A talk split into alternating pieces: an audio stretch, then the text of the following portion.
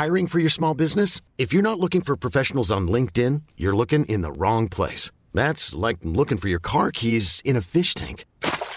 LinkedIn helps you hire professionals you can't find anywhere else, even those who aren't actively searching for a new job but might be open to the perfect role. In a given month, over 70% of LinkedIn users don't even visit other leading job sites. So start looking in the right place. With LinkedIn, you can hire professionals like a professional. Post your free job on linkedin.com slash achieve today.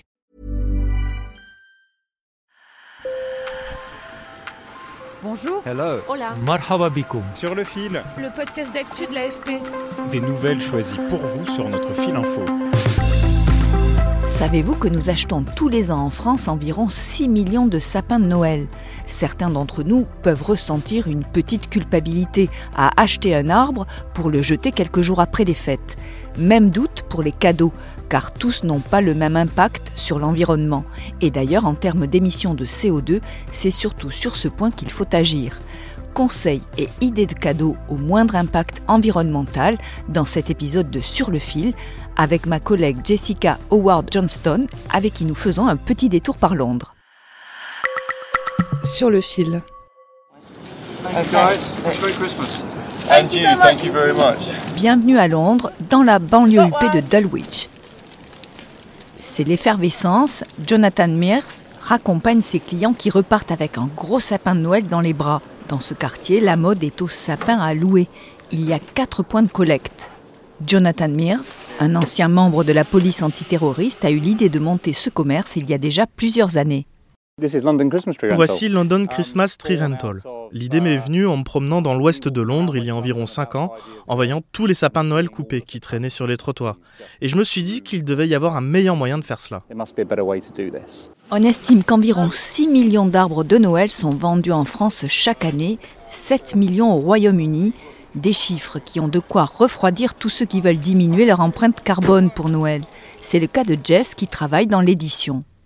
Nous essayons d'être plus respectueuses de l'environnement dans notre vie en général et on a vu ça sur Internet. On a pensé que c'était une bonne alternative à l'achat d'un sapin et que ça évitait de le jeter. Alors on s'est dit qu'on allait essayer cette année de faire un peu mieux pour ce Noël. Début décembre, les arbres à louer sont acheminés à Londres, sur un terrain à l'extérieur, prêts à décorer les salons londoniens. On écoute Jonathan. Vous le louez, vous l'arrosez et vous le rendez. C'est aussi simple que ça. Et après Noël, vous le rendez et on le remet en pépinière. Certains de ses clients sont très attachés à leur sapin. Ils le retrouvent année après année. Des gens leur donnent des noms, comme Bruce le sapin ou Monsieur l'étincelant. C'est génial, l'arbre fait partie de la famille et certains clients avec nous depuis 5 ans reviennent et retrouvent leur arbre. Et cela fonctionne très bien. Ici, il n'y a que 600 arbres à louer, c'est très peu. Et d'ailleurs, cette solution n'est pas très courante, même si des offres ponctuelles existent aussi en France ou en Suisse.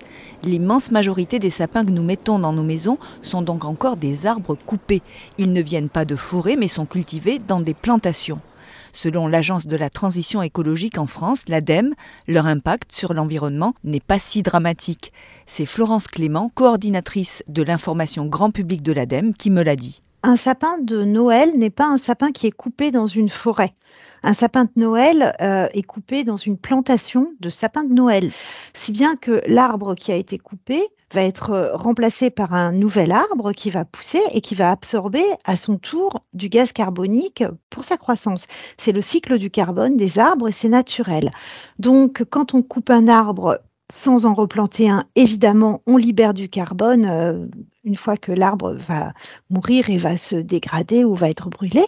Mais si on replante un arbre, l'arbre qui va pousser va réabsorber du carbone. En tout cas, c'est bien plus écologique qu'un sapin artificiel que l'on change tous les 4 ou 5 ans et qui, lui, n'est pas recyclable selon elle. Mais là où on peut vraiment limiter son empreinte carbone, c'est en choisissant ses cadeaux. C'est les cadeaux qui sont responsables de 57% des émissions de gaz à effet de serre des fêtes de Noël. La décoration et les sapins, c'est 2%.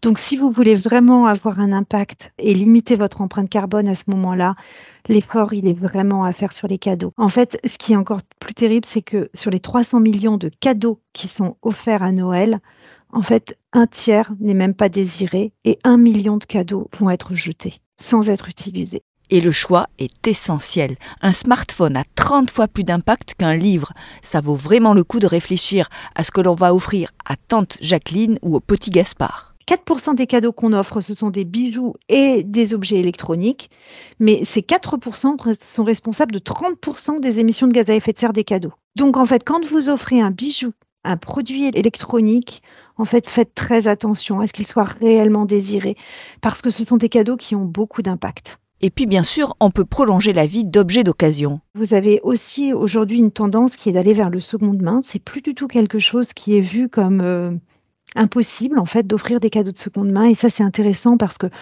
des cadeaux de seconde main, c'est des objets qui ont déjà servi, qui resserviront encore, donc c'est des ressources naturelles qu'on ne va pas exploiter. Si vous voulez fêter un Noël écolo, l'ADEME recommande aussi d'offrir des cadeaux dématérialisés, comme des cours de bricolage ou un abonnement à un musée, de limiter ses déplacements en voiture, responsable d'un quart des émissions de gaz à effet de serre pendant cette période, ou de préférer le train. D'autres conseils sont à découvrir dans le lien que je mets dans la présentation de l'épisode.